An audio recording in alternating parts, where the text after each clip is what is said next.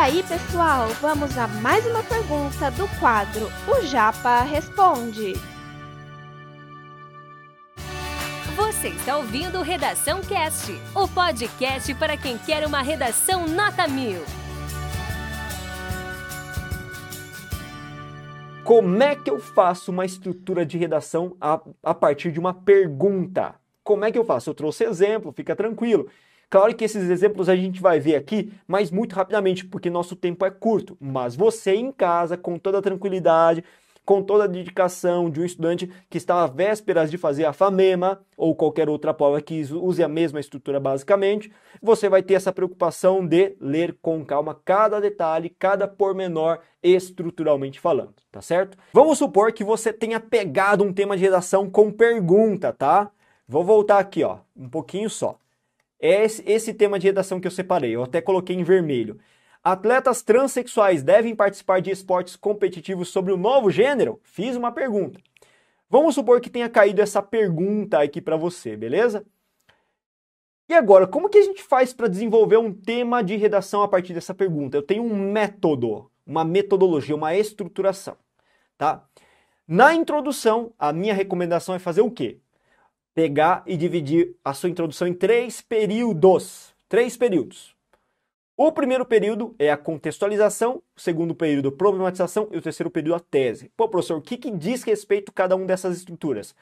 O primeiro período, que é a contextualização lá na sua introdução, é a visão geral, macroscópica do tema.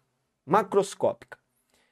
O segundo período, que é a problematização, é o momento em que você vai inserir o problema especificamente trazido pela comanda de redação e pelos textos motivadores. Palavras-chave vão na problematização. E a tese é a sua posição. A tese é quando você deixa muito claramente a posição que você assumiu. Você, afinal de contas, é contra é, atletas transgêneros, transexuais, aliás, né? É, elas serem aceitas no esporte competitivo de alto nível de acordo com o sexo que elas, do gênero que elas escolheram? Sim ou não? Então a posição você tem que deixar muito claro na tese. Esse método que eu estou passando para vocês é o método dedutivo, que é chamado método maior para o menor. Como assim, professor, método maior para o maior? No primeiro período, que é a contextualização, a gente fala macroscopicamente do problema. Falar do problema em geral.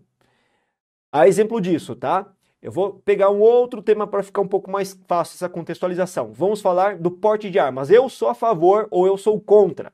Eu defini que eu sou contra, beleza. Então, num primeiro período que é a contextualização, visão macroscópica ampla, eu vou falar da violência no Brasil. No segundo período, que é a problematização, eu vou falar da polêmica da liberação do porte de armas. E na tese, eu afirmo que sim ou que não sou contrário ao porte de armas. Então é mais ou menos por aí que a gente deve cair, caber, cair, é, caminhar na introdução, beleza? Esse conteúdo é um oferecimento da Corrija-me, a plataforma preferida no ensino de redação. Saiba mais em corrijame.com.br.